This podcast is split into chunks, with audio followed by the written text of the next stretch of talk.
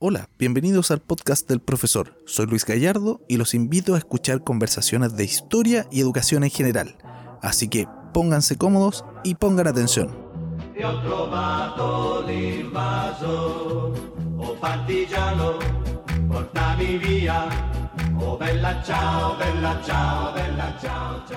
Algo más que se nos quede en el tintero, algo más que hagan, todo lo que dijo ahí el Vicente es correcto pero tal vez nos falta algo más, que también se hace con el profesor jefe al principio, ¿cierto? Se presentan los compañeros nuevos, las compañeras nuevas, se presentan, ¿cierto?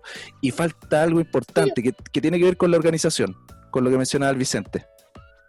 Eh, eh, ¿Presidente Ya, muy bien, Martín. ¿Ya? Comenzar a elegir la, la directiva de curso, organizarse, ¿ya? Entonces aquí lo que pasa con los patriotas chilenos, con lo que lideraron el proceso de independencia, es lo mismo. Logran el proceso de independencia y lo que necesitan ahora es organizarse. ¿Qué vamos a hacer ahora que somos independientes?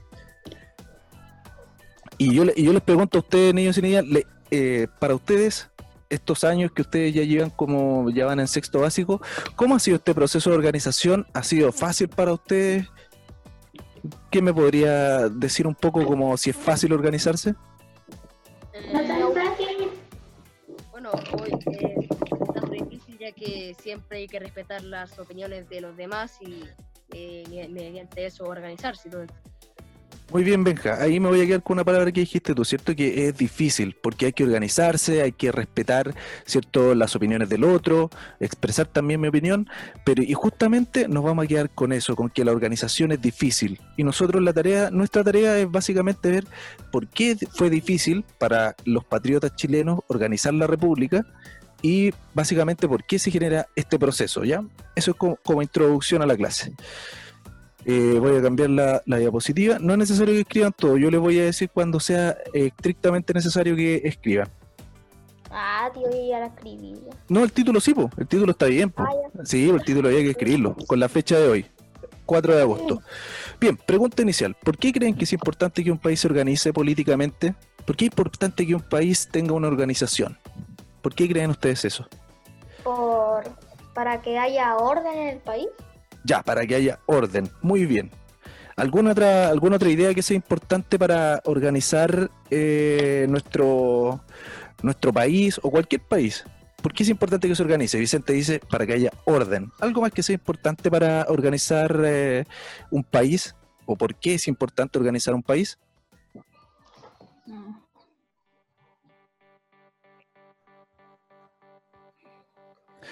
¿Alguna idea?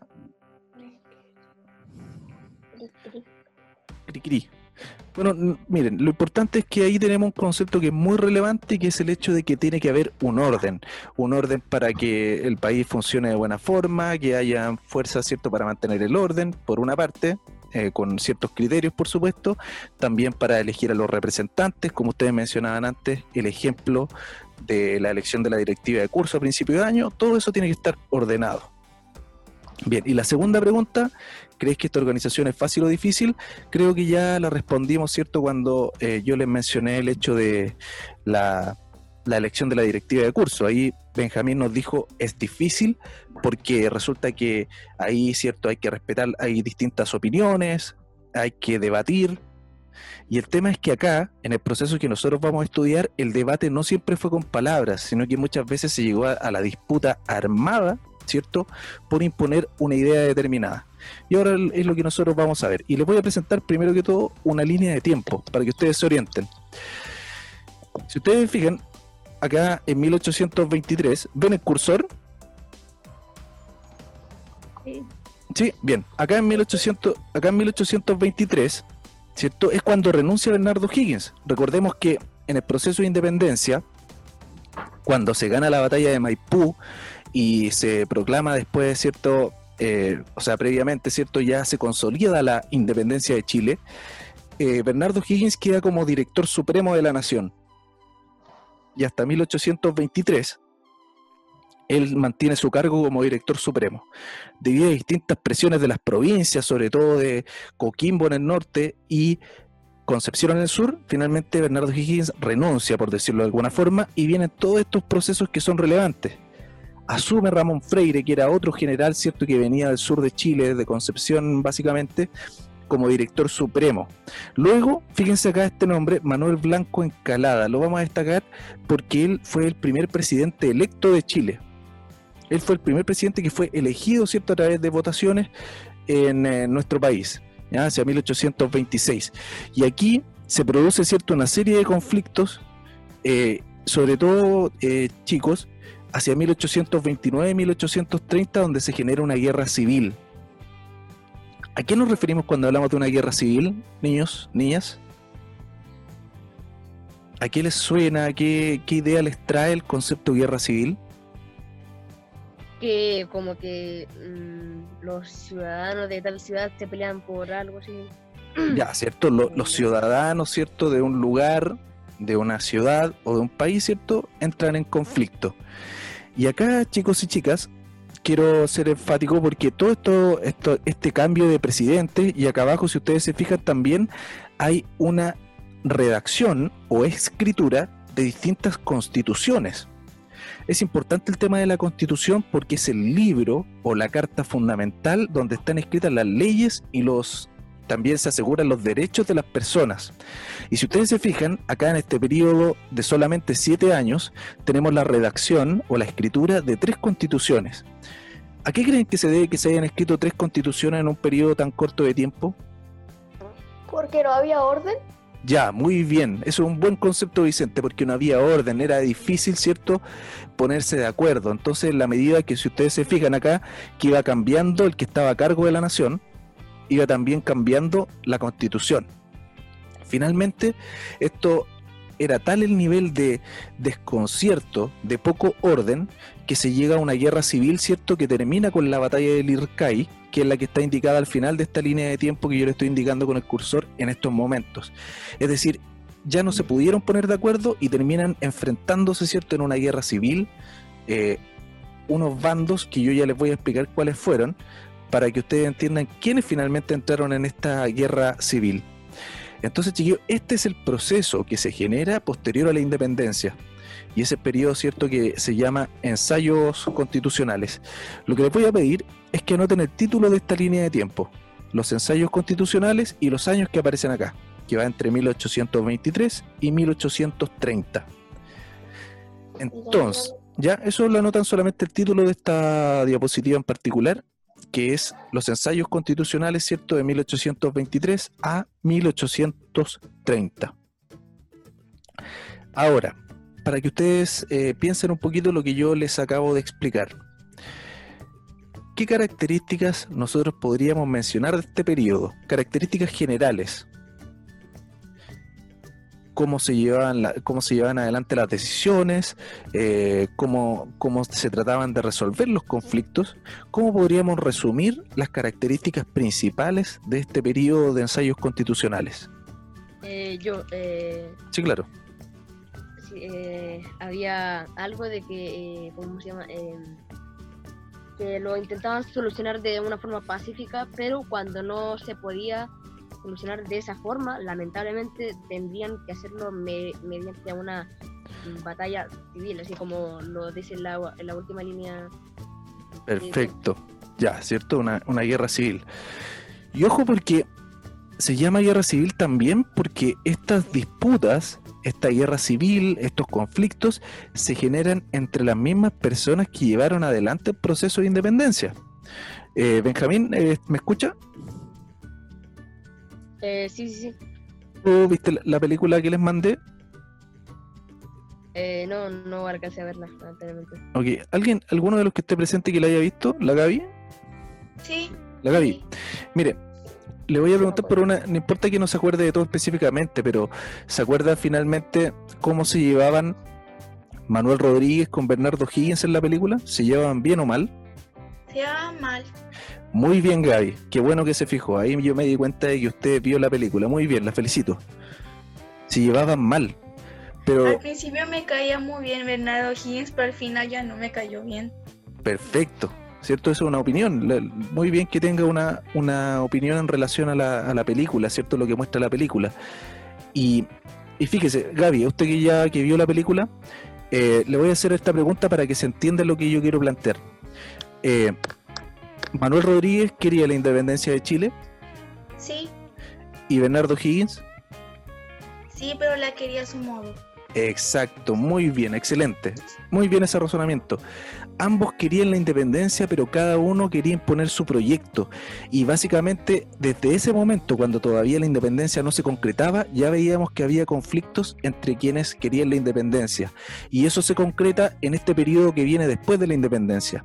Cuando ya tienen que organizarse, ¿cierto? Y tal como explicó muy bien la Gaby, no había eh, acuerdos entre las personas. Había, Y había, los dos- ¿sí? y, y co- y como los dos tenían ideas diferentes y, y los dos las querían lograr, se terminaron por, eh, por no decidirse y terminaron haciendo la, la guerra civil. Exacto, ¿cierto? Pasando un tiempo, ¿cierto? Eh, terminan en guerra civil. Y Gaby, finalmente, ¿cuál fue la suerte de Manuel Rodríguez? ¿Qué le pasó por pensar distinto? Murió. Murió, ¿cierto? Lo mataron. Entonces, es- de esa forma se solucionaban los conflictos en ese tiempo y por eso pasamos a este periodo que estamos estudiando ahora, que lleva, ¿cierto?, a muchos conflictos y, y termina, ¿cierto?, con una guerra civil, lo que después, ¿cierto?, se proyecta en un periodo de mayor estabilidad. ¿ya? Yo, no, yo no voy a hacer que escriban todos estos datos, sino que quería que se orientaran ustedes en el periodo y quiénes fueron los personajes importantes eh, de este periodo. Así que lo importante es que quiero que entiendan las características esenciales del periodo y eh, el periodo temporal también, ¿cierto? Entre 1823 y 1830. Muy bien. Entonces, ahora lo que vamos a hacer es eh, trabajar un poquito, eh, es una actividad breve, pero que es importante, es parte de actividades que yo ya les he enviado, así que tal vez algunos ya la, ya la hayan hecho, para los que no, ¿cierto? De todas maneras vamos a trabajar todos y todas juntos. Entonces, fíjense acá, esto yo lo saqué de, del libro, evidentemente, saqué un pantallazo y lo expuse acá para que eh, estemos todos atentos. Luego de la independencia se generan básicamente dos grupos, grupo liberal, grupo conservador. ¿Logran diferenciar las diferencias de colores que está en la simbología? Sí. Sí. Ya, perfecto. Tenemos en el sector izquierdo de su pantalla eh, el color naranjo, el 1 y el 2, y a su mano derecha, ¿cierto? El color gris, 3, 4 y 5. Y eso eran los dos grupos políticos, todavía no podemos hablar de partidos políticos como los que existen hoy en día, pero habían grupos de pensamiento, ¿cierto? Grupos de personas que pensaban de una forma y grupos de personas que pensaban de otra forma. Entonces, el grupo liberal estaba compuesto por dos eh, grupos a su vez, estaban por dos grupos distintos. A ver, Benjamín, eh, ¿usted me podría leer el número uno, por favor? Eh, sí, claro. Eh, Piplo, Piplolos. eh, Pipiolo, es con I, disculpe, disculpe, es con I, Pipiolos. a Pipiolos. sorry. Buscaban limitar el poder del presidente, defendían la autonomía de las provincias y planteaban la separación entre el Estado y la Iglesia. Perfecto, muchas gracias. Vicente, ¿usted podría leer, por favor, el, el número 2 del grupo liberal, los federalistas?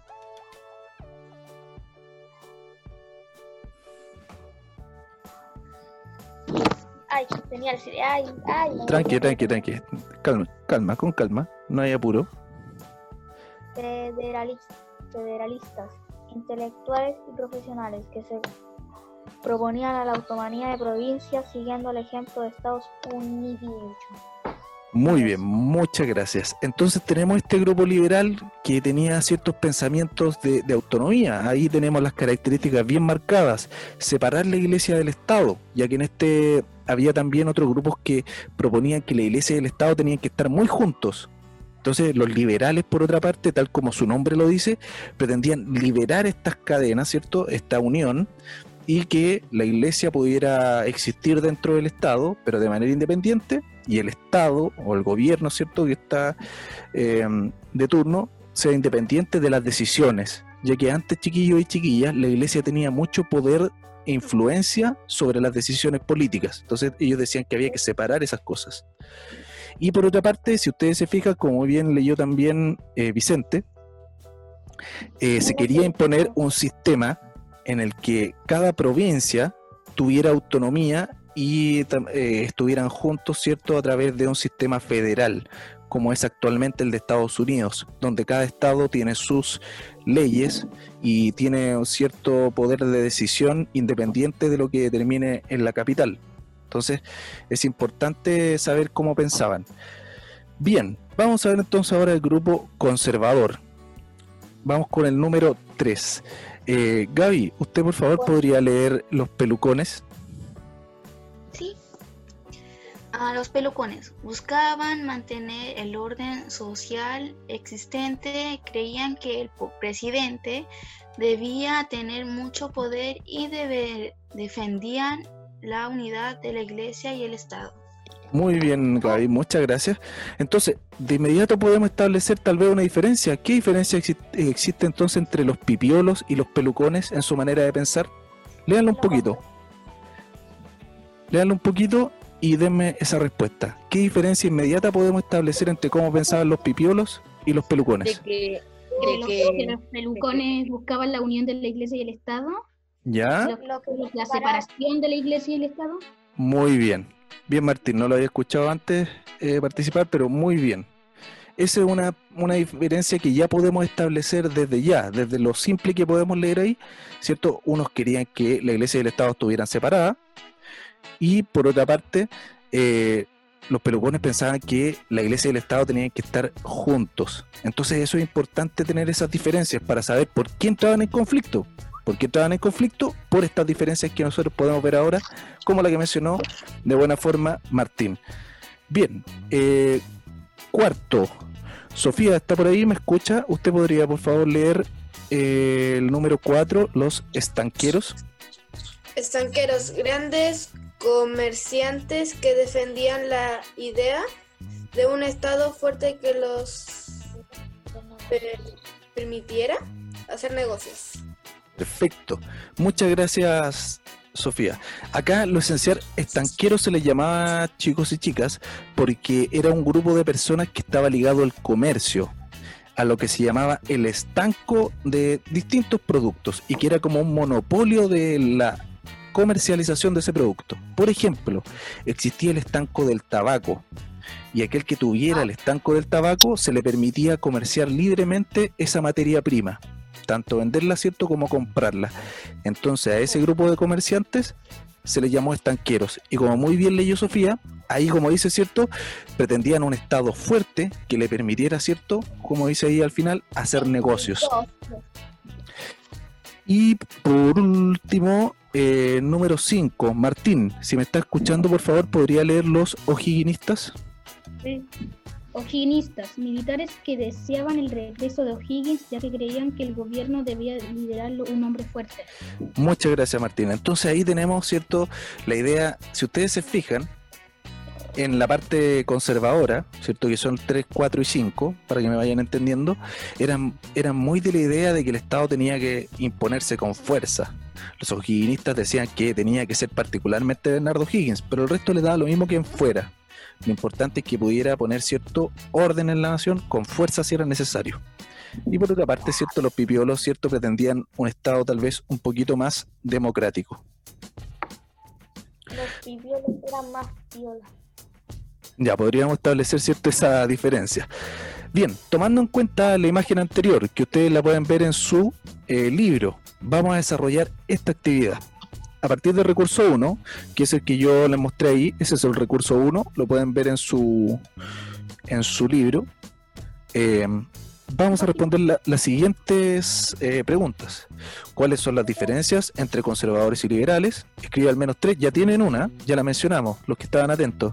Ya mencionamos una diferencia entre conservadores y liberales. ¿Y con qué grupo te sientes más representado? Ojo, esa, respuesta es personal. Tienen que tratar de ambientarse en el periodo. Si ustedes estuvieran en ese periodo, ¿con qué grupo le hubiera gustado eh, estar relacionado o cómo hubieran pensado ustedes?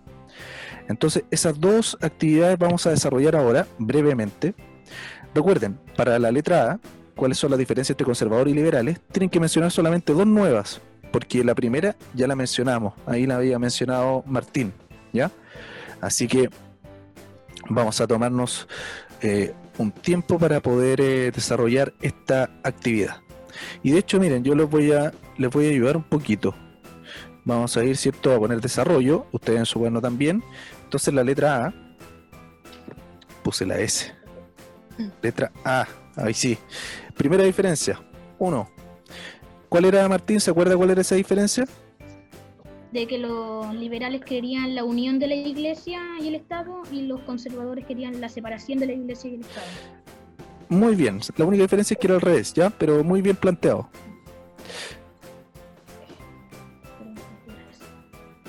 Entonces ahí estamos poniendo lo que nos acaba de mencionar Martín.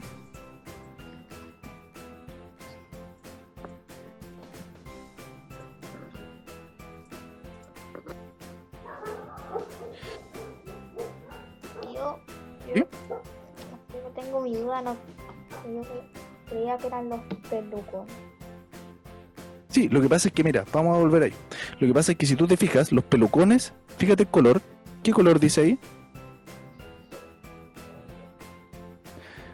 Los, pelucones eran parte de los conservadores, ¿ya? Son solamente que había algunas diferencias dentro del mismo grupo, pero en general los pelucones, los estanqueros y los higienistas eran catalogados como conservadores, mientras que los pibiolos y los federalistas eran catalogados como liberales. Entonces podemos establecer en general diferencia entre los de color naranjo y diferencia entre los del lado gris. Bien, entonces ahí tenemos la primera diferencia. Y eh, nos falta entonces, ustedes tienen que escribir una segunda diferencia. Y vamos a poner acá, y una tercera diferencia. Y luego, ¿cierto? Viene la letra B. Que es básicamente eh, por qué, qué grupo a ustedes les simpatiza más y con cuál se hubieran sentido representados en aquella época. ¿ya? Eso tiene que ver con la letra B.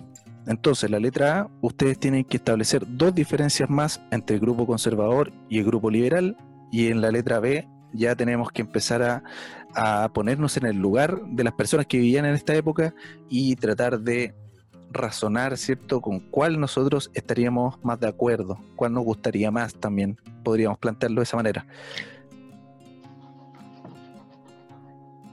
Mientras ustedes terminan eso brevemente, yo voy a ir anotando eh, la lista.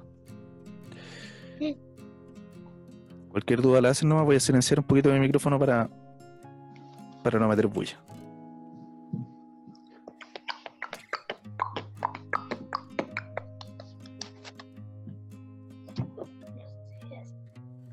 ¿Alguien sabe más o menos? Yo no, Eh, No, ok, digamos. em, yo todavía estoy escribiendo. A ver la página. Sí, tío, ¿puede ¿Qué poner la página es? página? la página, pongo la página. La página, por favor. Sí, sí, sí. De inmediato. Creo que es 72. Sí, era la 70 y... 72, creo, 72, 73. Tío, ¿puedo ir a buscar el libro? Sí, claro, Sí, la 72. 72. Muchas gracias. Un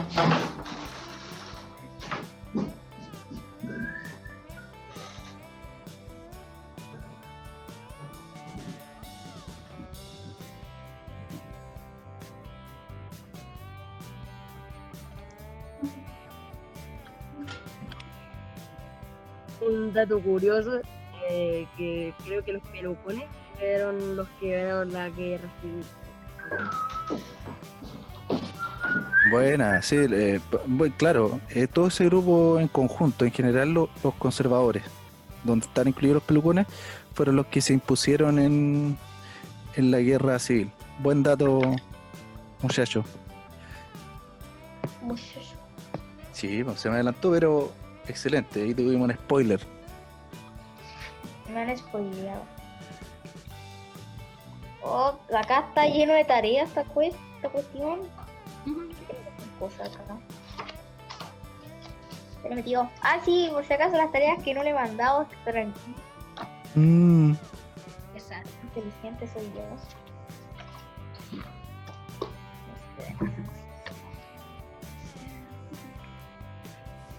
¿Tú, tú, tú, qué página era, tío? 72. 72. Ah, bonito. O sea, me, me fui al colegio.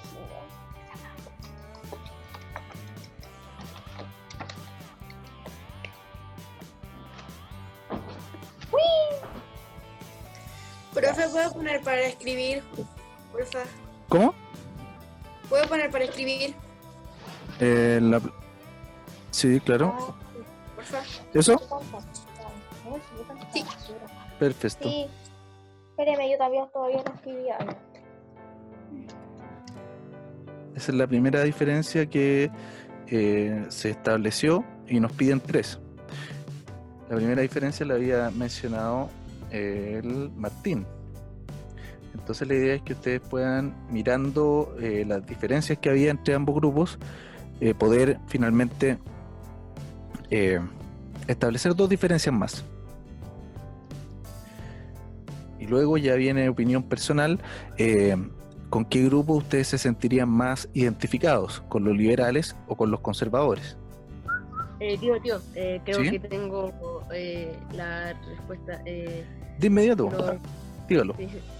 los liberales como que empezaron a ganar, si se podría decir, y gracias a eso se hizo como la nueva constitución. ¿En qué, en qué periodo particular? eh? eh, como 1822, por ahí, o 29. Ah, ya, en el periodo cierto que de la línea de tiempo. Sí, sí. Ya, Va- vamos a tratar de, de redactarlo eso. Eh, entonces, los liberales, Creo que los, li- los liberales centralistas centralistas, comenzaron a ganar mayor Sí, y lucharon por, para sacar un, un nuevo proceso constituyente y que dio como el resultado a la, a la constitución liberal de 1828, creo. exactamente, la constitución liberal es de 1828. Ahí podemos establecer una, tal vez una segunda característica o, o- una diferencia que existía entre ambos grupos y que eso termina finalmente en la batalla, en la guerra civil, que termina con la batalla de Lircay, eh, una zona cercana a Talca, en 1828. Bien, entonces tendríamos que pensar tal vez en una tercera diferencia entre ambos grupos. Eh, tercera diferencia. Que uno era como más demócrata y el otro no tanto. Ya, ahí podemos, ¿cierto? Eh, ¿cómo, podríamos, ¿Cómo podríamos explicar mejor el, el no tanto? Porque sí, tal vez los liberales eran más demócratas, Y lo otro era más. Eh, Más que quieren a alguien por la fuerza. ya, perfecto. Bien, ahí sí lo explicamos mejor. Y los conservadores, ¿cierto? Tal como tú lo mencionaste, Martín, eh, querían, Era más a fuerza bruta. claro, querían imponerse por la fuerza. Bien, ahí tenemos tres diferencias que ustedes me mencionaron. Yo se las escribo acá para tomar nota y que ustedes también puedan eh, tomar apuntes de lo que hemos hablado hoy. Entonces ahí tenemos, ¿cierto? Tres diferencias de entre conservadores y liberales. Y ahora la, segunda, cada uno tiene que tratar de, aquí tal vez no sea prudente escribir una respuesta eh, específica, ya que cada uno y cada una tienen que escribir con qué, qué grupo le gusta más, o con qué grupo se siente mayormente identificado, pero eso es por razones personales, así que tómenos eh, dos minutitos para elaborar ese ese aspecto. Yo no sé. Recuerden, Básicamente usted tiene que pensar, usted se siente más representado tal vez por un aspecto más eh, demócrata de tomar decisiones y tener autonomía política o por imponerse a través de la fuerza y con un gobierno fuerte. fuerte se refiere con altas facultades para poder imponer su sistema. Ejército militar, no. No. Yo. Todas las yo opiniones son válidas. Yo lo hice antes. con- eh, Bien. ¿tú puedes poner la, la página anterior, esa donde dicen todas las categorías? Pero sí está ¿Eso? diciendo, pero ya, póngalo. Sí, por favor. Ya, gracias. Ok, voy a la otra. Ahí sí. Yo sería, creo que del grupo liberal. Más o menos. ¿Qué sería esa elección, eh, Vicen- esa Benja? ¿Ah? Eh, para mantener. Eh, ¿Cómo se- eh, no, eh, para. eh, para. Eh, eh, bueno, no, no sé, sinceramente. Perdón. Pero piénselo, piénselo. Piénselo detenidamente, tranquilamente y piénsele por qué, piense por qué usted se identificaría con el bando liberal.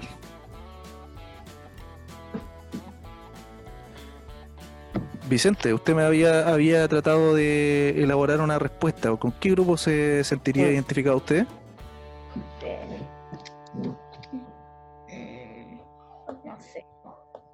Creo que con ninguno. Pero supongamos que tiene que tomar una, una decisión sí o sí. ¿Por cuál de los dos eh, tomaría partido usted? Por grupo liberal. Ya, por el grupo liberal. ¿eh? Recuerde que todas la- las opiniones son válidas. ¿Y por qué usted tomaría esa decisión? Porque se toman las cosas con más. Es como más igual porque en los pipiolos querían separar la- el Estado y la Iglesia porque tenían mucho poder. Ya, ya, bien, ahí tenemos cierto una, ahí tenemos una, una justificación. Bien, Vicente. Eh, ¿Alguien más? Eh, Martín, tal vez. ¿Qué opina Ah, usted? sí, Yo me siento más identificado con los liberales porque son más demócratas y porque quieren autonomía en las distintas provincias. Ya, perfecto. Ahí tenemos cierto una justificación. Muy bien. Eh, Benjamín, ¿pensó en tal vez en alguna justificación de su elección? Eh, no. ¿O quiere, o cambiar su respuesta? Eh, todavía estoy pensando. Ya, bien. ¿Alguna señorita? Gaby, Ah. Yo creo que los liberales, porque ellos no querían tener el poder solamente en una parte, sino lo querían repartir entre personas. ya, muy bien, ¿cierto? estados. Ya, perfecto. Bien, ¿cierto? Elaborar distintos estados y repartir el poder, ¿cierto? Muy bien. Ahí tenemos, ¿cierto? Una buena justificación también de este periodo. O sea, de estos dos bandos. Muy bien. ¿Alguien más? ¿Alguna otra señorita? Sofía, Tiare. Eh, veo también a la Mave. eh, veo eh, a la Bárbara, a la Catalina. ¿Alguna que quiera expresar su sentir eh, con respecto a esta actividad?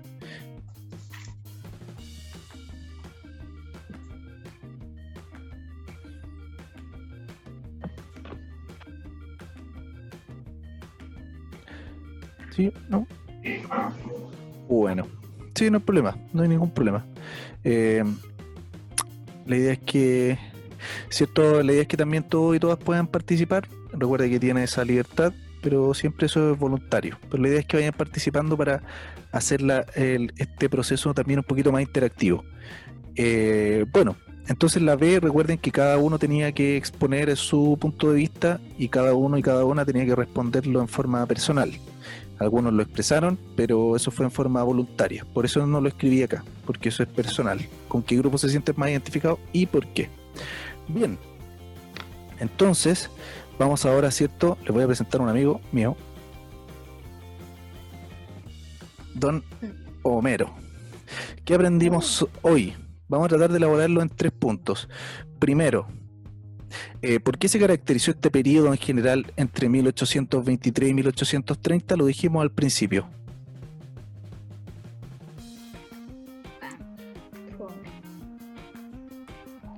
¿Cuáles eran las características principales de este periodo?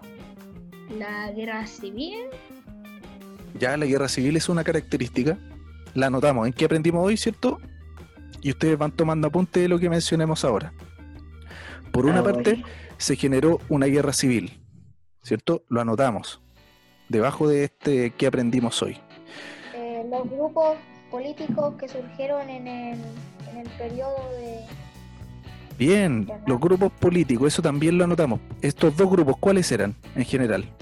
Los liberales y los conservadores. Los liberales y los conservadores, ¿cierto? Primero hubo una guerra civil entre 1829 y 1830. También existieron dos bandos que se enfrentaron, ¿cierto? Primero políticamente y después a través de una guerra, como fueron los conservadores y los liberales. Tenemos dos aspectos de lo que hemos aprendido hoy.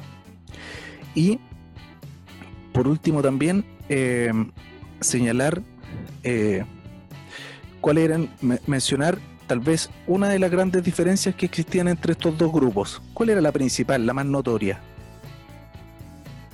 Que uno quería la unión con la Eh, iglesia y otro la separación con la iglesia.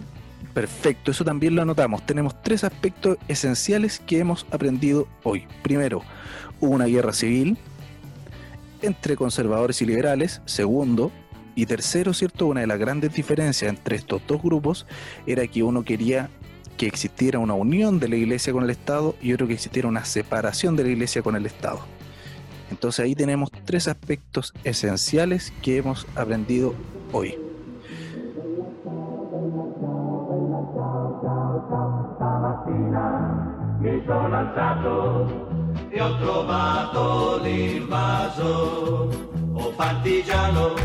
Portami via. Oh bella ciao, bella ciao, bella ciao, ciao, ciao. Partigiano, portami via, che mi sento di morire.